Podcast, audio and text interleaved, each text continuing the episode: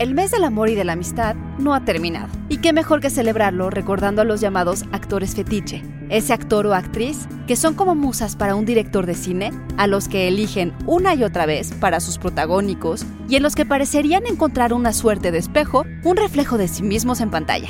¿Será amor verdadero o solo un exceso de amor propio? Institute. Masterpiece Your Life. Tal vez el mejor ejemplo de este amor entre cineasta y actor sea el de Johnny Depp y Tim Burton, una relación que comenzó en 1990 con Edward Scissorhands y que habría de continuar a lo largo de siete películas más, entre las que se encuentran Sleepy Hollow, Charlie and the Chocolate Factory y el musical Sweeney Todd.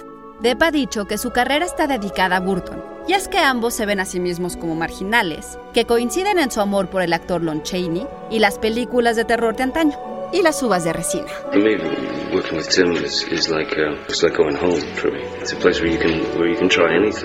Otro caso en el que director y actor se confunden sería el del cineasta norteamericano David Lynch, responsable de filmes como Mulholland Drive y The Elephant Man, y quien ha regresado una y otra vez a Kyle MacLachlan en cintas como Blue Velvet o en la popular serie de televisión Twin Peaks. De hecho, podríamos decir que McLachlan recuerda un poco a Lynch, al igual que Bill Pullman, al que dirigió en Los Highway en 1996.